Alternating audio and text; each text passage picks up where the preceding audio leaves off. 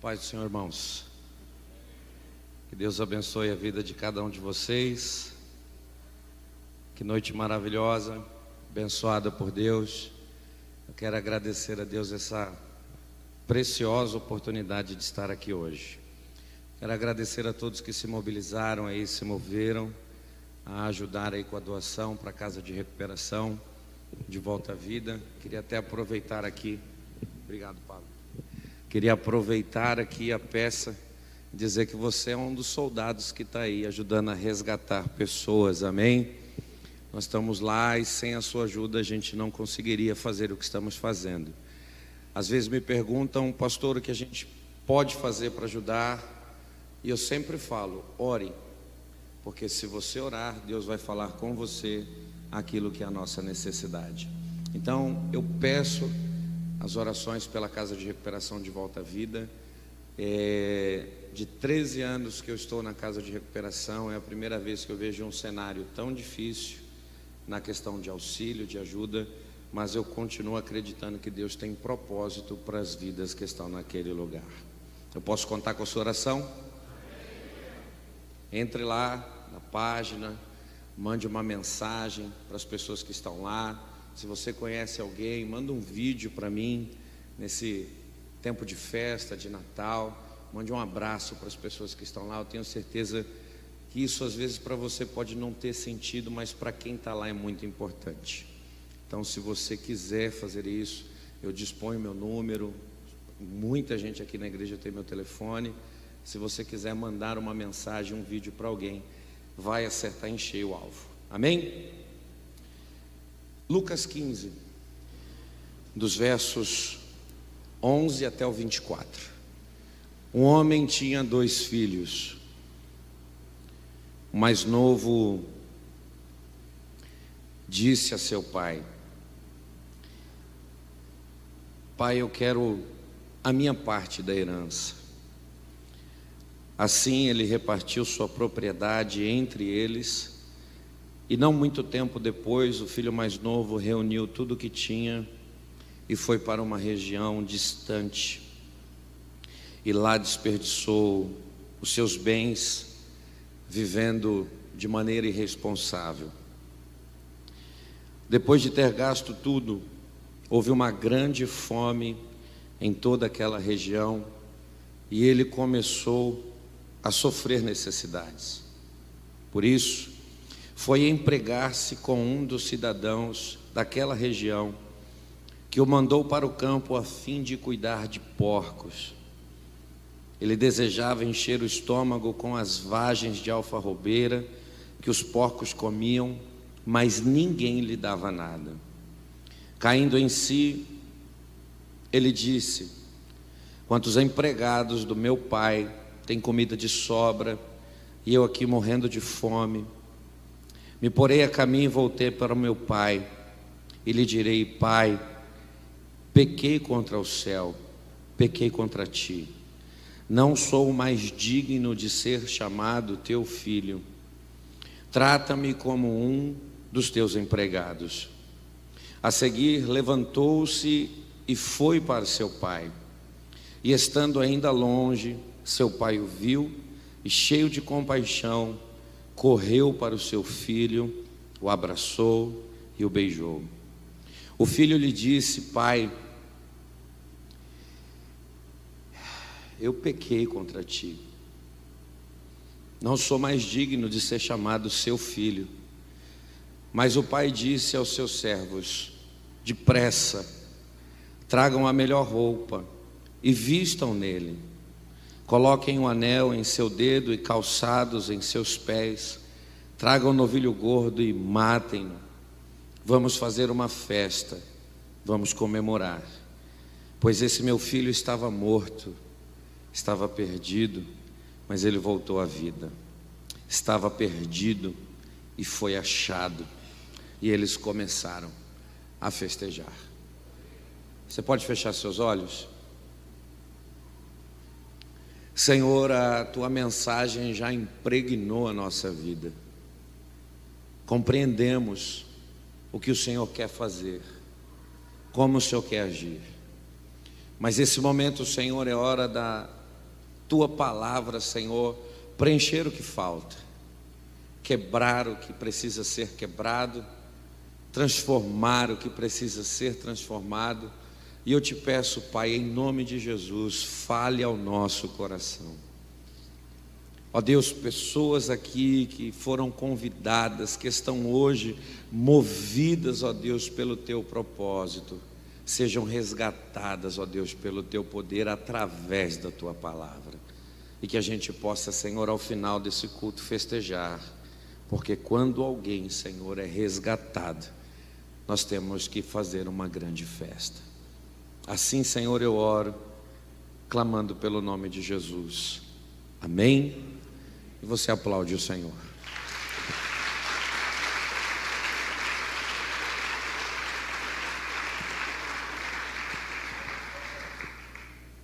Muita gente aqui nessa igreja conhece o meu testemunho e a minha história. E hoje eu posso declarar de alto e bom som, com todas as letras, eu sou uma pessoa resgatada. Eu fui liberto por Jesus. E a minha condição atual, ela é muito positiva. Ser pai, pastor Gilvan, ser esposo, ser um ministro do evangelho, para mim são coisas que nesse momento da minha vida enchem o meu coração de alegria. E eu vejo que a etapa final de um resgate, ela é celebrada com alegria. Toda pessoa que é resgatada com êxito, ela vai celebrar com vitória. Mas eu preciso olhar e entender que o resgate é a parte final de uma história muito triste, de muito sofrimento, de muita dor. Isso ficou claro aqui na peça que o pavor da morte, a incerteza, a dúvida tomou conta dos jovens que estavam aqui. Por mais que eles demonstrem um momento de esperança, de fé, de que aquilo vai mudar, a angústia de uma pessoa que está cativa é muito grande. Basta nós olharmos para a história do mundo que você vai ver e vai enxergar que o momento de resgatar uma pessoa ele é muito é, tenso, traz muita aflição. Vira e mexe, sempre quando dá 11 de setembro, 11 de setembro, nós estamos vendo, revendo, ouvindo imagens de um dos maiores atentados que o mundo já viu. E aquelas mensagens dos bombeiros, das pessoas que estão ali, elas trazem a gente agonia. Muitas pessoas morreram naquele dia, algumas foram resgatadas. Quem foi resgatado está feliz, comemorando, mas o momento é de tensão, o momento é de muita agonia. E glória a Deus, porque muitos estão sendo resgatados pelo Senhor. Me chama a atenção também na peça que existe um clamor no final, um pedido de socorro, um grito de esperança. A tua palavra diz, Senhor, que aonde haver arrependimento, vai haver misericórdia. Eu não sei se você prestou atenção nisso. Mas eu queria frisar essa palavra, essa frase novamente para todos aqui. É necessário haver arrependimento para se desfrutar da misericórdia. Se você não grita debaixo dos escombros, quem pode te socorrer não ouve sua voz. É necessário falar. Eu estou aqui, socorro, me ajuda, me tira dessa. Eu não quero isso para mim, esse não é o meu fim, eu preciso sair disso. E se a voz chegar a quem pode socorrer, eu tenho certeza, não vai faltar esforços para salvar a sua vida. Jesus está pregando mais uma vez, e eu tenho certeza que essa é uma das parábolas mais pregadas em todo o tempo, desde quando Jesus contou essa história. Existem pessoas que estão em volta de Jesus, e deixa eu deixar uma coisa bem clara para você. Temos aqui fariseus, publicanos, temos aqui os pecadores, temos pessoas que estão sendo caracterizadas por quem está redigindo o texto, porém, o socorro é para todos que estão ouvindo a palavra. Falo isso novamente. Uns pecadores, dito pelos fariseus, são pecadores. Outros publicanos, cobradores de impostos, que prejudicam seu próprio povo para favorecer o Império Romano e tentar desfrutar de alguma coisa que sobre, que eles deem como migalha. Outros fariseus condenando todos que estavam ali, inclusive a pessoa de Jesus. Mas a palavra que Jesus está pregando é capaz de socorrer a todos que vão ouvir. Eu preciso olhar e entender a minha posição, compreender de que forma que essa palavra vai alcançar a minha vida, porque às vezes eu penso que eu estou bem demais e na realidade eu estou precisando de socorro. Às vezes eu penso que eu estou mal demais e não sou digno de ser socorrido. Mas a palavra que Jesus está pregando é para transformar a vida de todas as pessoas que estão ali. Primeiro, pastor Paulinho, Jesus vai falar de uma ovelha. E eu não sei por que cargas d'água essa ovelha decidiu se afastar do rebanho. Não existe nenhum tipo de ameaça, não existe nenhum tipo de perigo que faz com que ela saia dali. Mas de repente, o pastor olha e percebe, não tem mais um rebanho completo. Uma ovelha decidiu fazer vontade própria. Eu estava vendo ela agora mesmo, mas eu não estou enxergando mais. Aonde é que foi parar essa ovelha? E o texto não diz que foi uma fera, que foi um animal voraz que a raptou, que a capturou, não. A gente vê Jesus mostrando que a ovelha faz isso porque quer. O caminho do pastor não está bom para ela. O pasto que ela foi conduzida não agradou. Talvez a água não refrescou e ela decidiu fazer segundo a sua vontade, porém, ovelha longe do rebanho está correndo risco de vida. Graças a Deus, Jesus está mostrando que o pastor se importa. Porque nós, como homens, diante da, da atitude repentina de alguém, nossa primeira declaração é: já que escolheu fazer isso, que sofra a consequência. Não foi esse o caminho que escolheu, então que sofra consequência. Estava aqui junto com a gente, não decidiu isso, que sofra consequência. E aqui nós temos lição para ovelhas e lição para pastores. Primeiro, ovelhas, não saia do rebanho que o pastor te colocou. Segundo, pastores, ainda que uma ovelha saia por escolha própria, segundo aquilo que ela quer, escolhendo equivocadamente, ela continua sendo ovelha e ela continua sendo preciosa. O bom pastor não é qualificado por ser bom, por ter um rebanho completo, mas diante do seu rebanho estar incompleto, se levantar e ir atrás daquilo que lhe pertence. Vou repetir isso aqui. O bom pastor não é qualificado pelo número grande do rebanho que ele possui, mas sim por valorizar cada uma das ovelhas que está sobre o seu domínio. Mas pastor Haroldo foi embora. Mas pastor Haroldo fez uma escolha. Mas pastor Haroldo decidiu porque quis. Mas espera aí, Jesus está mostrando que o pastor tem mais capacidade que a ovelha, mais sabedoria que a ovelha, mais conhecimento que a ovelha. E pastor tem autoridade para buscar a ovelha que se perdeu no caminho. Você já reconheceu a autoridade que está sobre a sua vida? Ontem eu estava no Abraçando Missões e o meu telefone tocou no meio da mensagem. E quando eu olhei casa de recuperação, sabiam aonde eu estava, sabiam o que eu estava fazendo, sabia que não poderia me ligar e me ligaram, eu falei, é problema.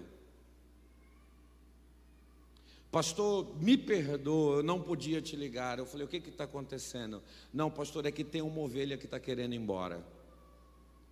Eu estava no meio de amigos, eu estava ouvindo uma boa palavra, eu estava num ambiente agradável, mas eu deixei tudo para trás.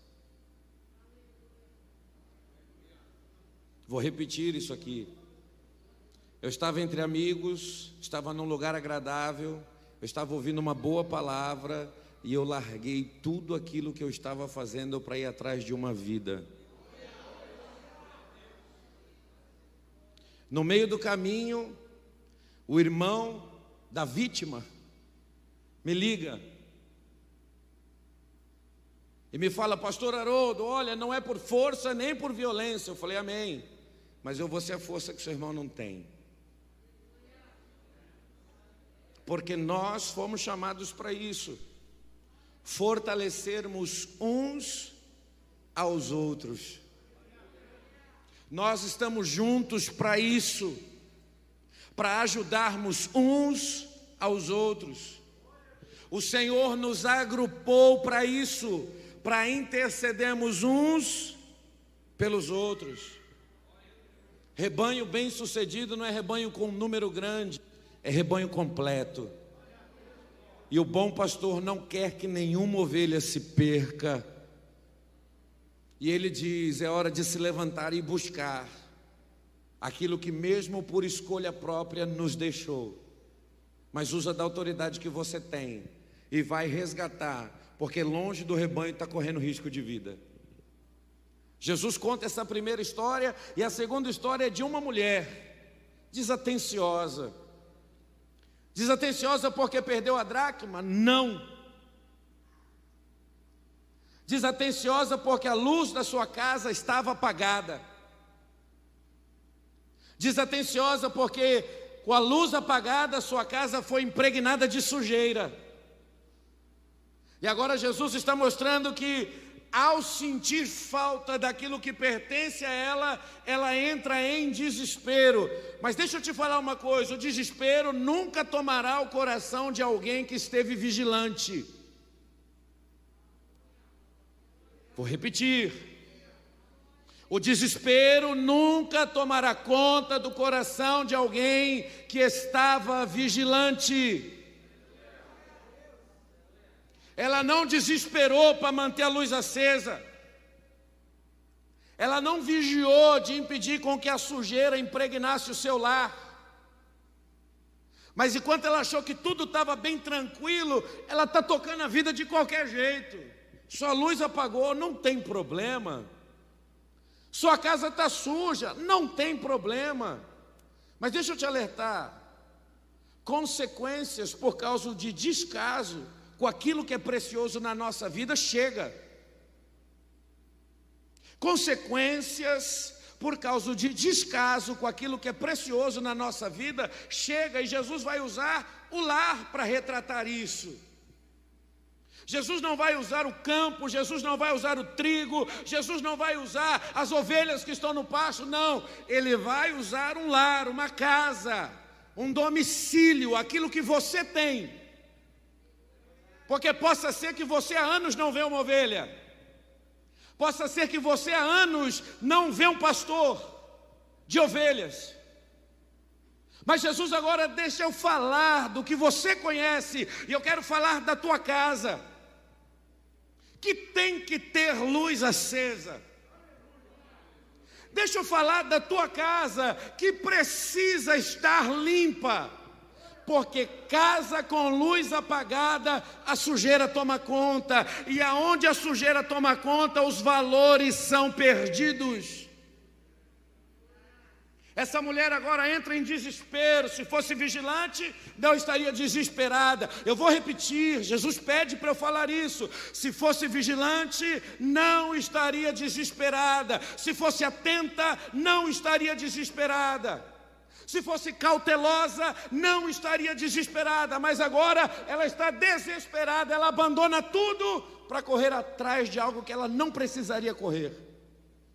Se ela estivesse cuidando bem.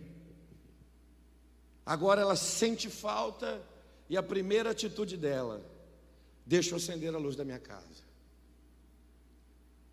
Tem uma lamparina aí? Lamparina só acende com azeite e com fogo. Sem azeite, luz apagada. Sem fogo, luz apagada. Não, eu preciso acender a luz da minha casa novamente. Ao trazer a luz para o lugar escuro, a primeira coisa que ela vê é identificar aquilo que precisa ser retirado. E deixa eu te falar uma coisa: mesmo com a luz acesa, na minha casa e na sua, tem coisas que precisam sair de dentro dela. Só que a gente só consegue prestar atenção se a luz estiver acesa. Com a luz acesa, ela começa a tirar a sujeira, e ao sair da sujeira, ela encontra aquilo que pertence a ela e é de valor. Seu lar não está perdido. Seu casamento não está condenado. Seu filho não é o problema. Tudo tem solução. Vou repetir: todos os problemas de dentro da sua casa são solucionáveis. Mas Jesus está sendo claro, acenda a luz para você identificar o que é que precisa ser feito.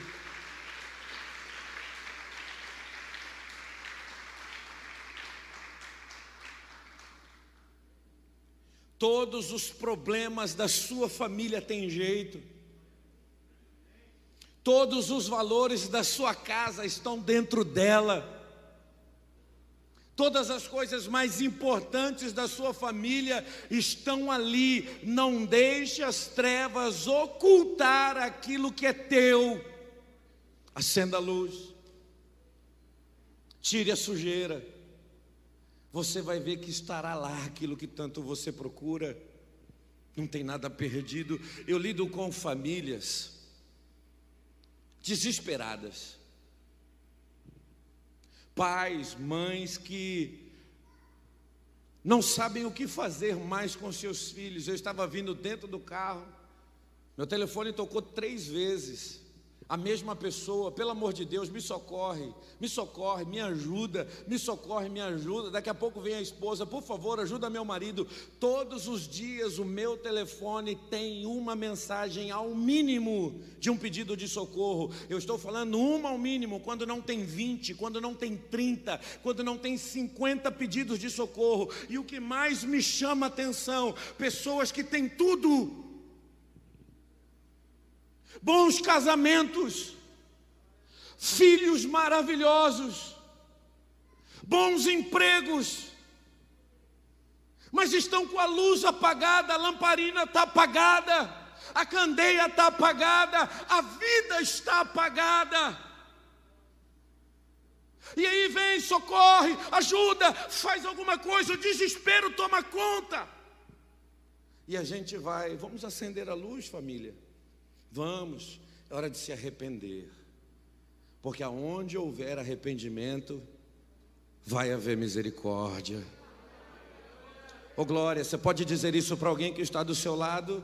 Aonde houver arrependimento, vai haver misericórdia. Aonde houver arrependimento, vai haver misericórdia. E é hora da gente se arrepender de não ter dado o valor devido àquilo que é nosso. É hora da gente se arrepender de não valorizar a família que Deus nos deu. É hora de se arrepender de não valorizar o casamento que Deus nos abençoou.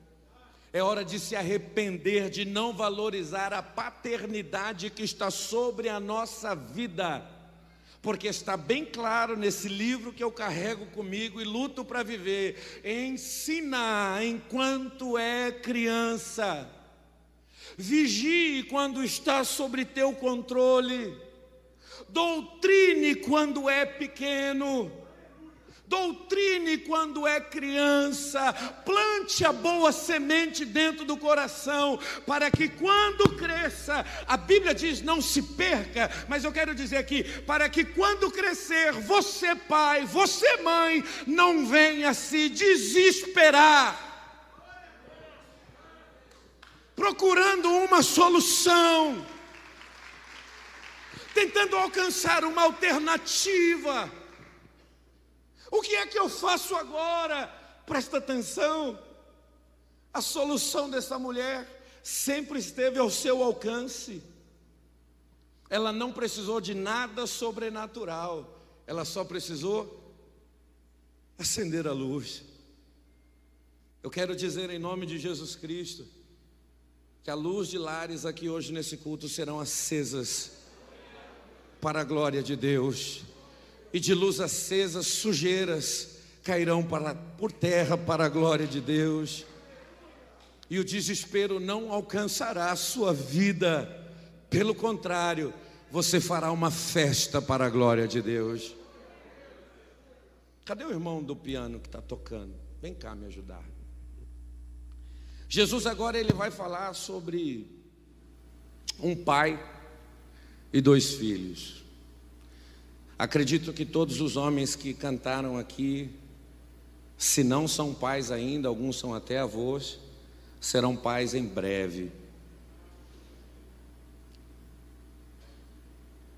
E eu não sabia o que era paternidade, Pastor Maurício, até o momento que eu tive a chance de ser pai. A gente tem uma vida corrida, acorda cedo, dorme tarde, está sempre ocupado. Pensa numa esposa que pega no meu pé para que eu possa ter tempo com os meus filhos. A maioria do meu tempo é gasto com o filho dos outros. Mas quando eu chego em casa, Carla me espreme, me aperta. Sabe aquele espinho que Paulo carrega? Carla é a espada que Deus colocou para me colocar contra a parede. O casal se alinha, se junta. Pastor perguntou para mim, a pastora perguntou para mim, cadê a Carla? Eu falei, pastor, está lá atrás. Mas ela é minha pastora, que exige o meu melhor cristianismo. E a gente pode fazer tudo aqui hoje nessa noite, o mundo virar de ponta cabeça nesse culto, mas se eu perder a minha família, se eu não conseguir salvar os meus filhos,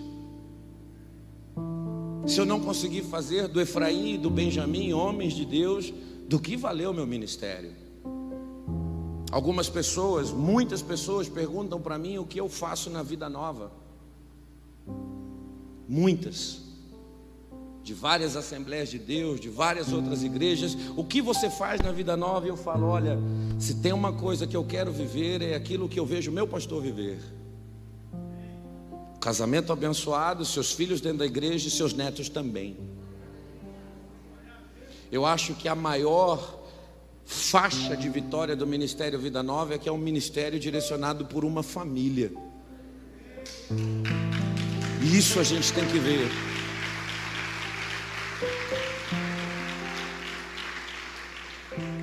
Seus filhos estão aqui. Eu quero ver meus filhos. Um dia eu estava aqui vendo o pastor Felipe pregar e o pastor estava sentado nessa cadeira, o pastor estava vendo o maior pregador do mundo trazer a mensagem. Eu não sei se você repara em detalhes, mas um culto fala tanto com a gente. E aí o Efraim, com nove anos de idade, vira para mim e fala: Pai, o que eu preciso para ser pastor? Eu falo: Você precisa ser fiel a Deus. E aí me vem a imagem do pastor Antônio Carlos vendo seu filho pregar. E eu falo, pô, eu quero dar aquele sorriso também. Porque é melhor ver o filho servindo a Deus do que ver o filho perdido por aí. E agora Jesus, ele vai usar o exemplo de uma família onde um filho, ele se rebela, se levanta, eu quero minha parte. Você já ouviu isso aqui milhares de vezes. Você já até disse que, você já até viu gente dizer que quando o filho fala eu quero minha herança, ele desejou a morte do pai. Eu não consigo entender assim. Que ele quis que seu pai morresse. Eu não penso assim. Porque eu acho que nenhum filho deseja isso. Mas a história mostra que esse menino não quer viver em família. O ambiente familiar para ele não está bom. Ele olhou por cima do muro e ele falou: Poxa, as luzes lá de fora brilharam mais para mim. O que tem lá fora, a proposta lá de fora, é mais interessante para mim. Eu falo, por isso que nós temos que ter uma igreja que seja cativante para os nossos filhos. Nós temos que fazer a nossa parte ao extremo. E esse jovem olhou para fora e falou: É lá que eu preciso ir. E a gente vê que ele arma um plano, ele não pega a herança e vai, ele pega a herança e fica. Mas o coração dele já está longe.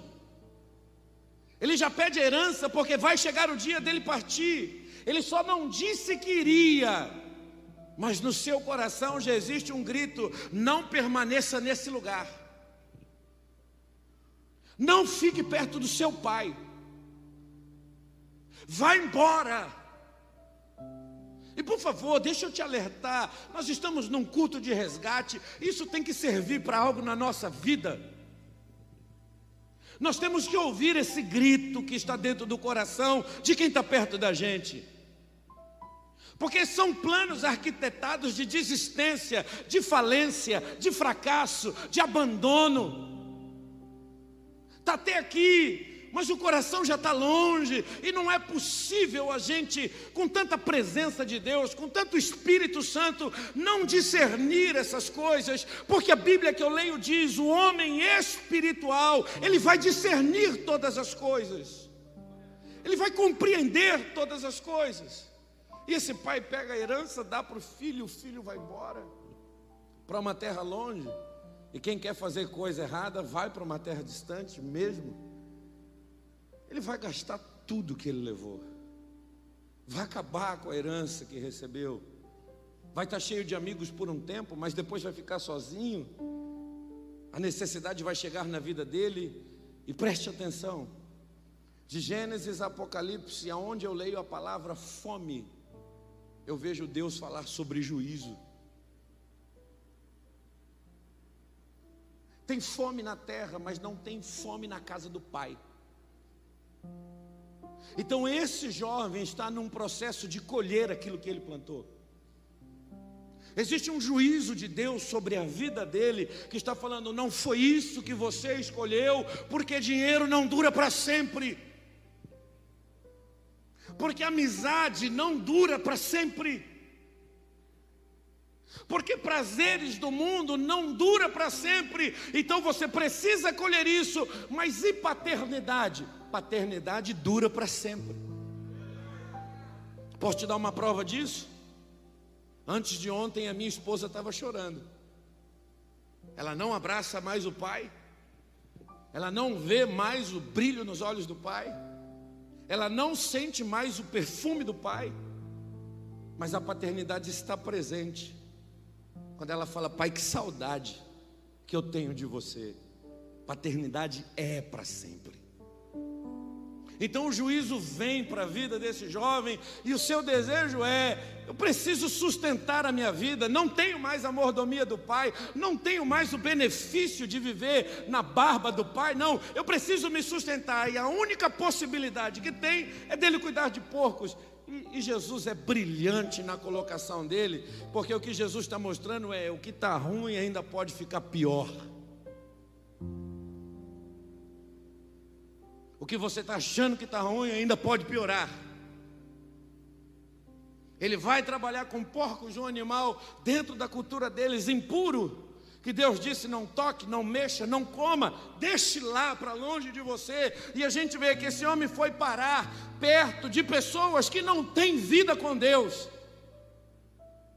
porque se misturam com aquilo que é sujo, andam com aquilo que é imundo, estão envolvidos com aquilo que Deus não gosta, e daqui a pouco esse menino está dentro de um chiqueiro, desejando comer a vagem, a lavagem, a sujeira que o porco come. E o que, que esse menino quer? Quando ele pede a herança, ele está querendo aquilo que ele nunca lutou para ter. Eu preciso entender isso. Quando ele diz, Pai, me dá a minha herança, ele está falando, eu não trabalhei, eu não esforcei, mas me entrega. E a gente sabe que aquilo que a gente não lutou para ter, a gente não vai dar valor. Aquilo que a gente não se esforçou para ter, a gente não vai dar valor. Aquilo que não foi conquistado debaixo de suor, a gente não vai dar valor. Aquilo que a gente não alcançou através das lágrimas, a gente não vai dar valor. Aquilo que não foi conquistado através de um joelho no chão, a gente não vai dar valor. E preste atenção: uma geração sofredora é capaz de reproduzir uma geração frágil. Porque tudo que nós temos aqui hoje é resposta de oração dos pais. Filhos não sabem quanto custou essa cadeira. Filhos não cultuou nessa igreja quando estava quente e não tinha ar-condicionado. Filhos muitas vezes nunca viram a cor do piso, se foi de barro, se foi laranja, se foi verde, se foi um serão aqui um dia. Não, eles estão pegando esse ambiente como está hoje. E o que, que eu aprendo aqui? Por favor, não reproduza uma geração fragilizada, que deseja coisas que não luta para ter que quer desfrutar de coisas que não merecem. Porque se nós entregarmos essas coisas em Suas mãos, elas, elas vão se acabar. E o final será o sofrimento dessas pessoas, porque quando o jovem pede a herança, ele está pedindo algo que está associado à sua individualidade. Por favor, Pai, me dá isso aqui, porque eu não quero Sua presença, não quero meu irmão, não quero meu parente, não quero meu amigo, eu não quero cantar louvor, eu não quero orar, eu não quero ir para a igreja, eu quero ter a minha vida. Eu quero fazer o que eu quiser, eu quero viver sozinho, não quero prestar conta para ninguém, mas logo no começo da palavra de Deus está escrito que o Senhor olhou para Adão e falou: Peraí, não é bom o homem ficar sozinho. O grito da herança é: deixa eu ser individual, deixa eu viver a minha vida do meu jeito, mas o socorro de Deus é nos ajuntar na Sua presença para que a gente possa entender o valor de estar junto. E eu digo, desde o começo da parábola, Jesus está falando sobre coisas que são preciosas.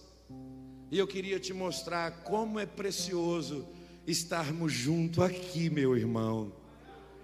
E juntos lado a lado adorarmos o nome de Jesus.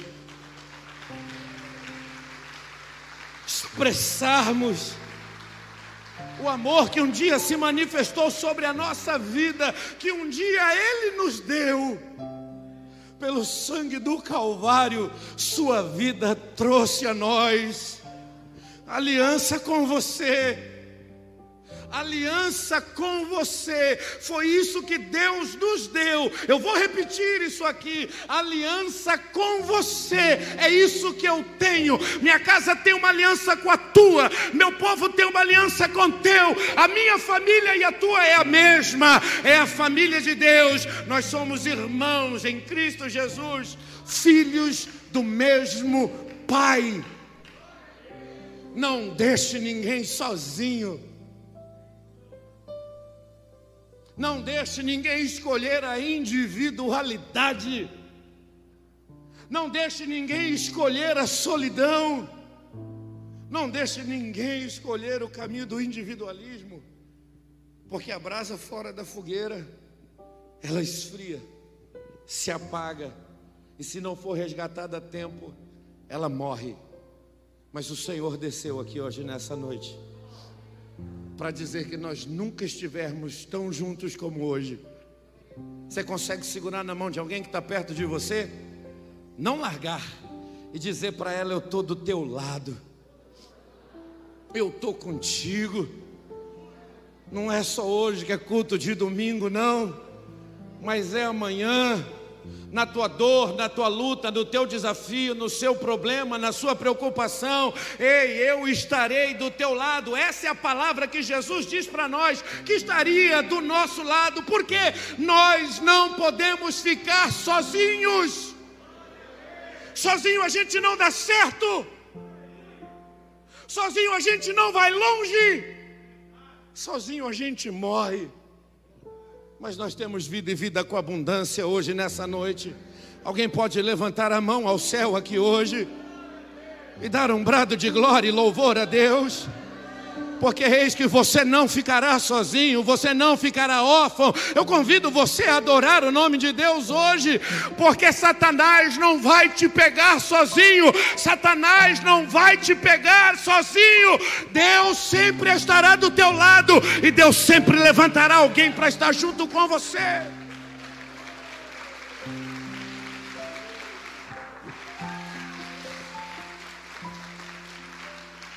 Esse jovem se tornou irresponsável. Esse jovem agora desfruta da solidão. E a gente vê que o final do resgate é de alegria. Mas seus últimos momentos são tensos. Será que eu vou sair desse chiqueiro? Será que eu vou conseguir sair desse lamaçal? Será que alguém vai ouvir a minha voz de socorro? Mas sabe o que me chama a atenção? É Jesus que está contando a história. Ao contar da história, Jesus fala que de repente esse moço cai em si. E eu confesso a você, não tinha nada ao lado desse moço do que porcos. E porcos não são capazes de convencer ninguém. Mas Jesus está dizendo: o Espírito Santo estava lá. Vou repetir. Deus entra onde o homem não entra. Deus vai aonde o homem não vai. O bom pastor não vai deixar uma ovelha se perder no meio do caminho. Não vai. E esse moço se levanta com uma declaração de: Eu pequei. Mas vem cá, você já tentou mostrar para alguém? O pastor já deve ter feito isso centenas de vezes. Você está pecando, irmão, e a pessoa dizer não. Eu não estou errado, eu não estou pecando. Quem está errado é você. Eu vivo isso toda semana. Estou tentando aconselhar, não ouve, não escuta, coração duro. Mas esse jovem se levanta para falar: Eu errei, eu falhei. É a presença do Espírito Santo que está ali. E aí, caindo em si, a primeira coisa que acontece, ele reconhece o seu pecado, a encrenca que ele entrou o erro que ele cometeu.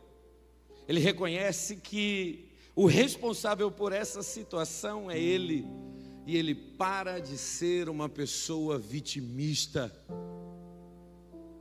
Porque nós vivemos numa geração em que sempre tem culpados por aquilo que eu estou vivendo. Mas uma pessoa que quer ser resgatada, ela reconhece os seus erros reconhece suas falhas e não fica procurando culpados, fica procurando ajudadores. Segundo, ele compreende a sua condição, porque por um tempo na sua vida ele buscou coisas o que é me importante são os amigos, o que me é importante é a festa, o que me é importante é a balada, o que me é importante é a gandaia, o que me é importante é viver sozinho. Só que agora ele entende que a condição dele é assim não serve. Eu prefiro a presença do Pai do que as coisas ele reconhece a condição que ele está e que se ele não tomar um rumo na vida dele, ele vai morrer daquele jeito. E está chegando a hora da gente abrir os nossos olhos para entender que a presença do Pai é mais importante das coisas que a gente quer. Porque coisas acabam, coisas perecem, carros são destruídos. Casa está sempre precisando de reforma. Celular está sempre ficando ultrapassado. Roupa se desgasta. Dinheiro perde o valor. Mas a presença do Pai não. Inabalável, inatingível, verdadeiro, santo, poderoso invencível. Oh, aleluia! Eu posso dizer, sinto a presença do nosso Pai nesse culto aqui hoje, plantando no nosso coração de que Ele é mais importante do que todas as coisas. Porque quem busca as coisas já se afastou dele. Quem busca as coisas já se perdeu no seu caminho. Mas quem perde as coisas sabe que o Pai ainda está de pé. Eu trago uma palavra de Deus para você aqui hoje. Tudo nesse mundo vai se perder, mas teu Pai permanecerá de pé para todo sempre. Teus erros não mudou o coração do teu Pai. Teus pecados não apagou o amor dele por você.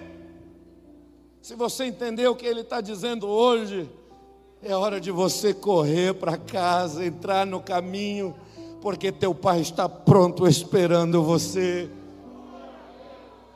Terceira coisa que esse jovem aprende com a sua história, que a restauração só depende dele. Vou repetir. A restauração só depende de você. Não tem pregador dentro desse chiqueiro. Não tem evangelista dentro desse chiqueiro. Mas tem alguém que está reconhecendo, poxa, o que, que é que eu estou fazendo aqui? Olha a declaração dele: hoje mesmo eu vou me levantar. Vou repetir: hoje mesmo eu vou me levantar. Não é na próxima oportunidade. Não é quando a lavagem chegar de novo. Não é quando eu pegar um dinheiro e ir para a festa. Não. É hoje que eu vou me levantar, independente das circunstâncias. É hoje que eu vou me levantar. É hoje que eu vou entrar no caminho novamente. Ei, não é ninguém que me põe no caminho. Sou eu que decido andar no caminho novamente. Não é ninguém que me pega pela mão. Mas é o caminho que se manifesta diante de mim. E eu falo: é por aqui que eu vou andar. Porque eu já sei que Ele é o caminho, a verdade e a vida. E ele fala: Eu vou para a casa do pai. Mas alguém vai para a casa do pai aqui hoje? Pastor, mas eu já estou na igreja, pastor. Ele estava dentro da casa do pai há um tempo atrás. Não amava o pai, não queria o pai, só estava esperando a hora dele ir embora. Nós temos um péssimo costume de que às vezes a gente fala e a gente não faz. Eu tenho certeza que essa semana mesmo você disse que você ia começar alguma coisa e não terminou. Meu exemplo, eu sempre falo que eu vou emagrecer. Você está vendo que eu não consigo alcançar esse propósito. Mas a gente está sempre diante de coisas que a gente fala.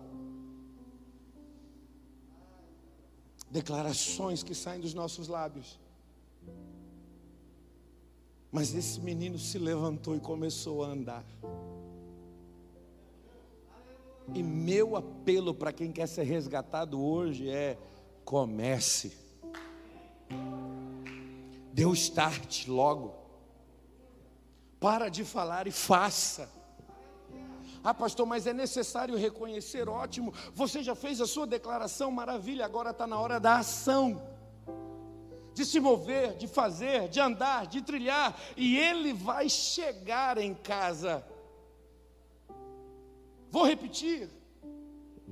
Aquilo que ele disse dentro do chiqueiro é aquilo que ele está vivendo. E eu posso voltar aqui domingo que vem e encontrar alguém que falou, pastor, domingo passado eu disse que eu ia sair dessa situação. Olha eu aqui, transformado, liberto, cheio da presença de Deus. A gente não pode usar só as palavras e não tomar atitudes. Esse jovem prova para mim e para você que a gente precisa falar e fazer. E chegando dentro da casa do pai dele, o que ele vai receber?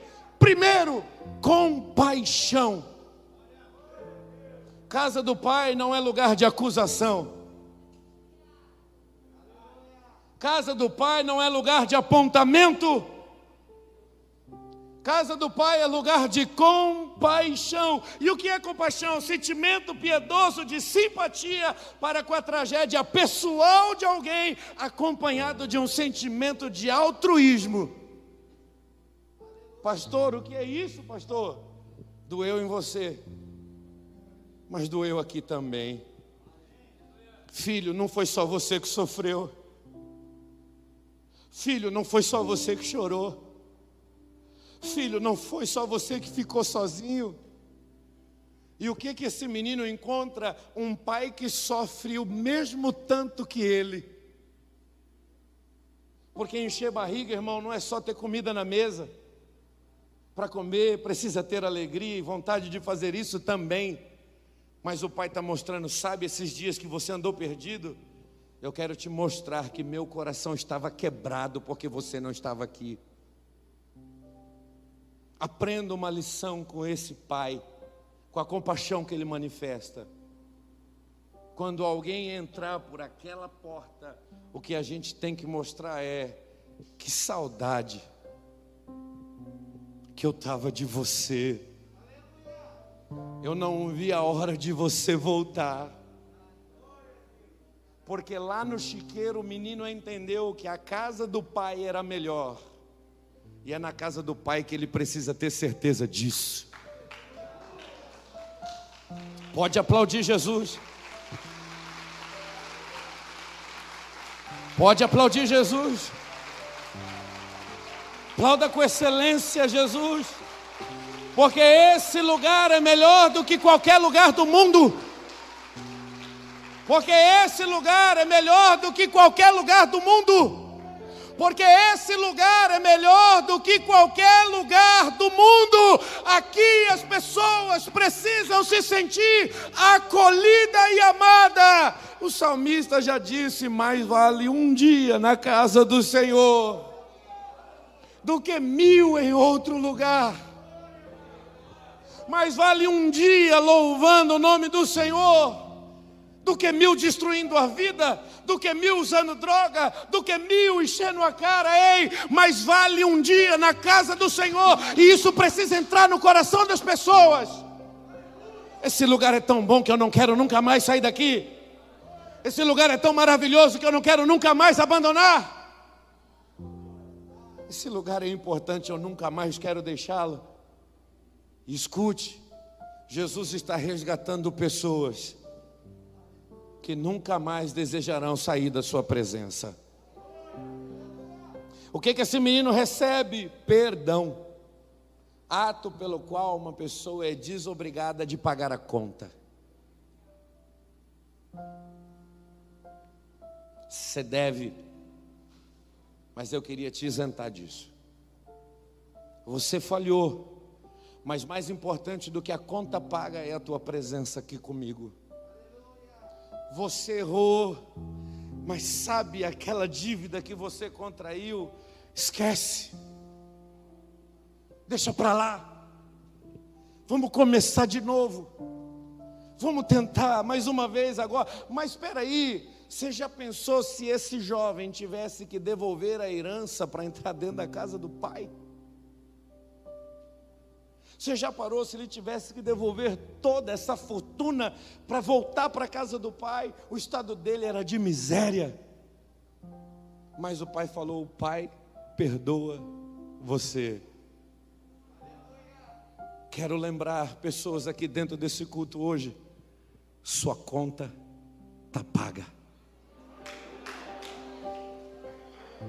Se você entrou nesse culto esperando acertar as contas com alguém, aquele que é digno de cobrar alguma coisa de você, ele está dizendo: olha, esquece isso daí, apenas fique e não peque mais. A cédula que estava contra a tua vida, ela foi rasgada. O preço que você tinha que pagar já foi pago porque o salário do teu pecado era morte, mas Jesus diz: Eu morri no teu lugar para resgatar a tua vida e nunca mais perder você da minha presença. Aleluia! Aleluia! Para me encerrar, o que é que esse menino recebe? Restauração ele não vai receber algo parecido com o que ele tinha. Não é semelhante ao que ele tinha, não é parecido, não é algo reformado. Ele vai ser restaurado. E o que, que o pai está fazendo com ele? Colocando ele na sua posição histórica. Porque a declaração dele é: se eu for um servo, tá bom. Se eu não tiver salário, tá bom. Se ninguém me vê, missionário marido, tá bom. Tá bom. Ele está contente com qualquer coisa. Mas aí o pai vem e fala: Olha, deixa eu dizer aqui em alto e bom som. Chegou machucado, sujo, ferido, mas eu quero lembrar todos que estão aqui. Ele é o meu filho. O pecado nunca conseguirá apagar a paternidade de Deus sobre a nossa vida. Oh, aleluia! Oh, aleluia! O pai está falando: pegue roupas, as roupas estão sujas. O pai está falando: pegue o anel, não tem autoridade nenhuma. Mas antes de estar trocado, o pai está dizendo: Meu filho voltou. O pecado não foi capaz de apagar a paternidade, e eu digo: você não é órfão, você tem pai. Você não é órfão, você tem pai e independente da cor das tuas roupas, hoje nessa noite, o Pai está dizendo: Ei, o meu filho está em casa, meu filho está aqui, meu filho voltou, meu filho estava perdido e agora ele está nesse lugar. Eu quero fazer uma grande festa. Deus está querendo restaurar pessoas hoje nessa noite a uma posição que sempre foi dela. Você é filho de Deus, filho do Todo-Poderoso. E o teu pecado não foi capaz de apagar a paternidade que Deus tem sobre você. Jesus ele está encerrando a sua pregação. Fariseus, publicanos, pecadores estão ouvindo todos a mesma mensagem. E a mensagem que eles estão ouvindo é: o Pai tem amor para dar a todos vocês. Só que o Pai só vai conseguir resgatar aquele que voltar para casa arrependido de tudo aquilo que fez. Porque entre pecadores, publicanos e fariseus, a única coisa que eu vejo são filhos que abandonaram seus pais. Mas a palavra de Jesus alcança a todos. E a palavra alcançou você hoje, nessa noite. Visitou o teu coração, alcançou a sua vida. E eu convido você a fechar os seus olhos.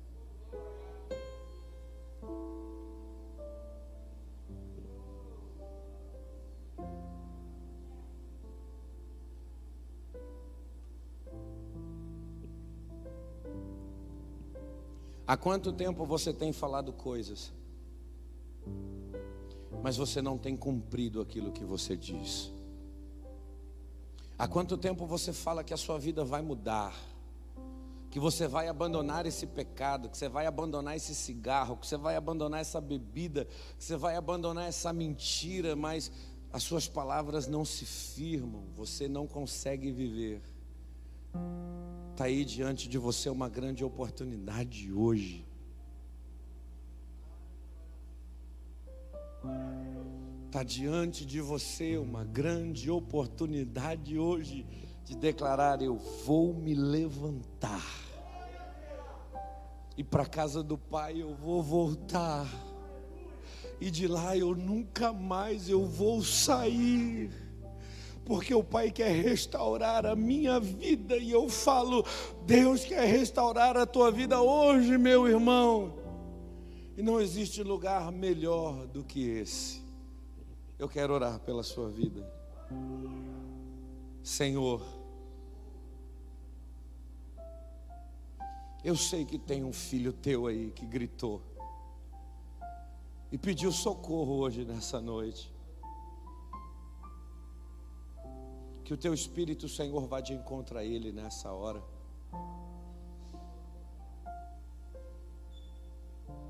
Trazendo, Senhor, luz e fogo.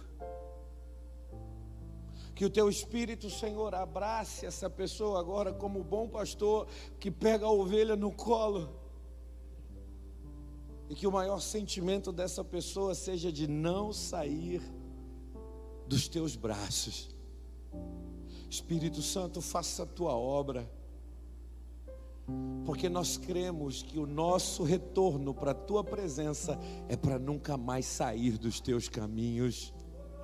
Passe o tempo que passar, nós estaremos contigo.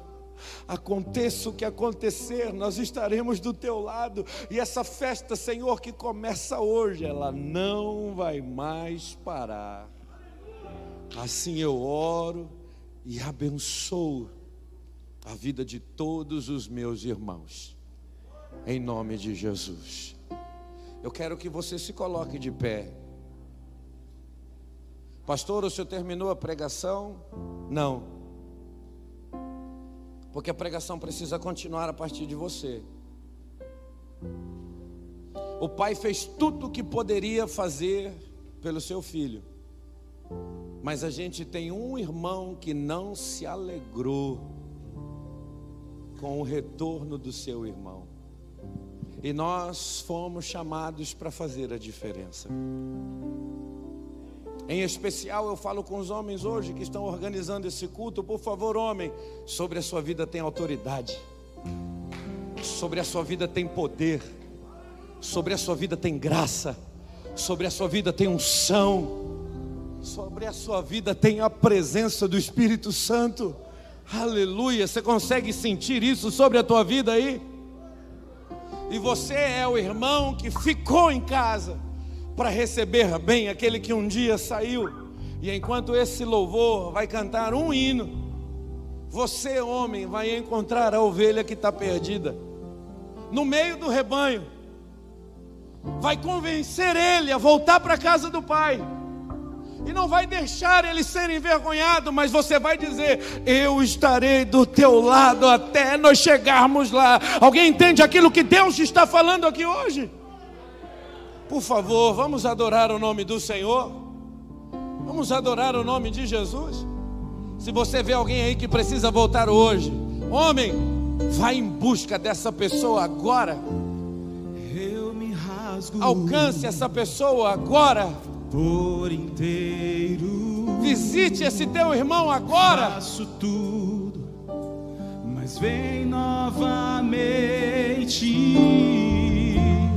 Eu mergulho na mirra ardente. Aleluia! Mas peço que tua presença aumente. E se eu passar pelo fogo, não temerei na tua fumaça de glória. Eu entrarei longe do santo dos santos, não sei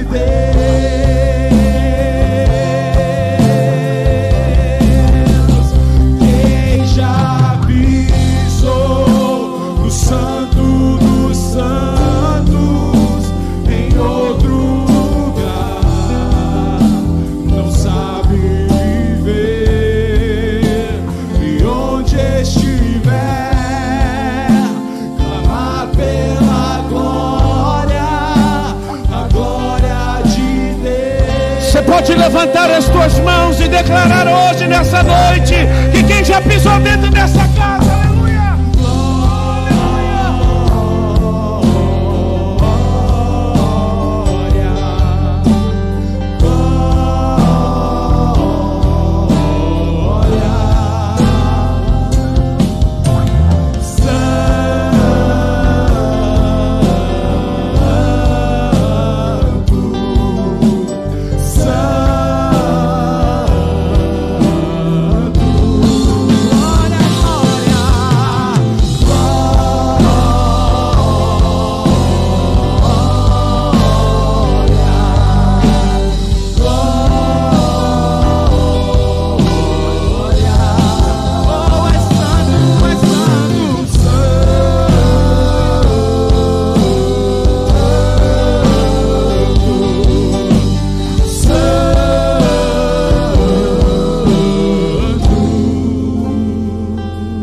Preste atenção.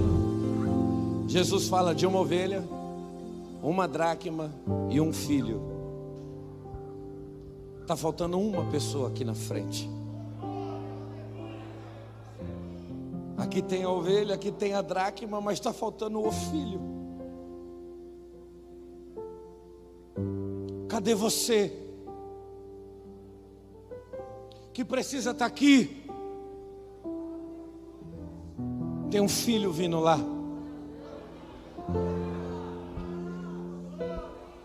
Bom soldado esse aqui, hein? Está resgatando um monte para Jesus hoje. Agora a gente tem a dracma, a ovelha e o filho. Mas o pai tinha dois filhos. Cadê o outro filho?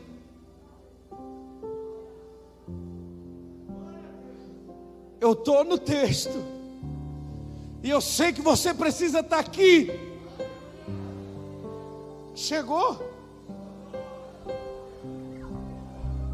Tem mais algum filho desse pai que precisa estar aqui hoje? Porque nós vamos orar, porque aquilo que estava perdido foi achado. E quando foi achado, teve festa, aleluia.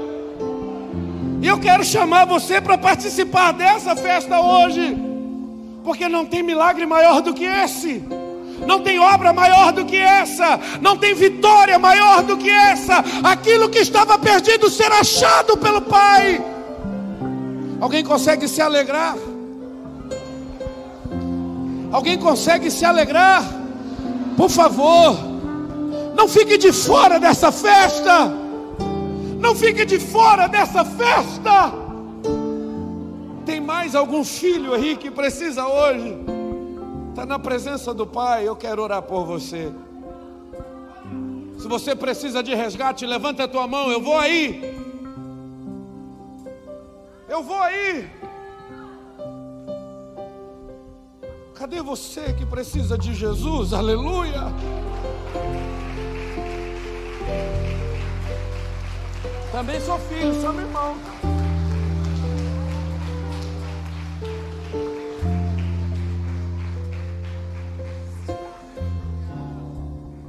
Vamos orar. Vamos orar. Vamos agradecer a Deus. Um, dois, três, quatro, cinco. Tem o sexto aí? Tem o sexto? Talvez o seu coração já está com plano de ir embora te convido a desistir desse plano hoje, a rasgar esse plano hoje.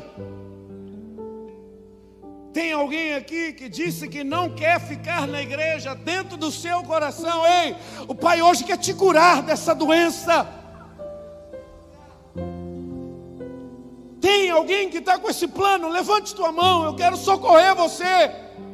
Eu quero ajudar você, jovem. Tem alguém com esse plano aí dentro? Levante tua mão bem alta. Nós vamos orar. Posso orar, pastor? Posso. Você já aceitou Jesus, meu irmão? Já está fazendo sua aliança com Ele novamente? Também? Também? Você já aceitou? Já? Todos são do Pai. Todos estavam perdidos e foram achados hoje. Você está aceitando Jesus? É? Glória a Deus, aleluia. Temos uma alma que está entregando a vida para Jesus aqui hoje.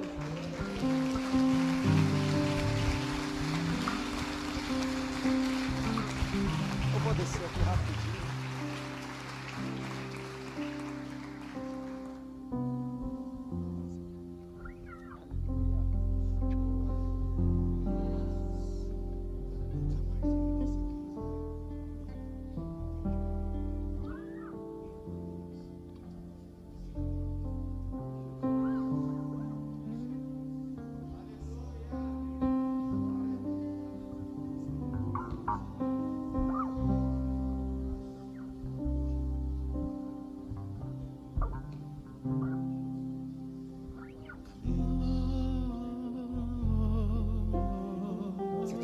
Seu filho, está representando Paulo. Nós vamos orar. Tem um pai aqui que está representando o seu filho. Nós, nós somos os irmãos dessas pessoas que estão aqui à frente. Amém? Amém ou não? Amém ou não? Como irmãos, nós estamos felizes. Levante sua mão para cá. Libere o que há de melhor em você. Interceda por cada um deles. Os adolescentes, seus amigos estão aqui à frente. Vem cá abraçar eles. Isso, vem cá. Abraça os seus amigos, seus irmãos aí hoje. Senhor, nós oramos, Pai, te agradecendo, Deus, pelo teu agir extraordinário, te louvando, Senhor, pela tua fidelidade, pelo teu poder, te agradecendo, Senhor, pela glória que o Senhor manifesta aqui hoje.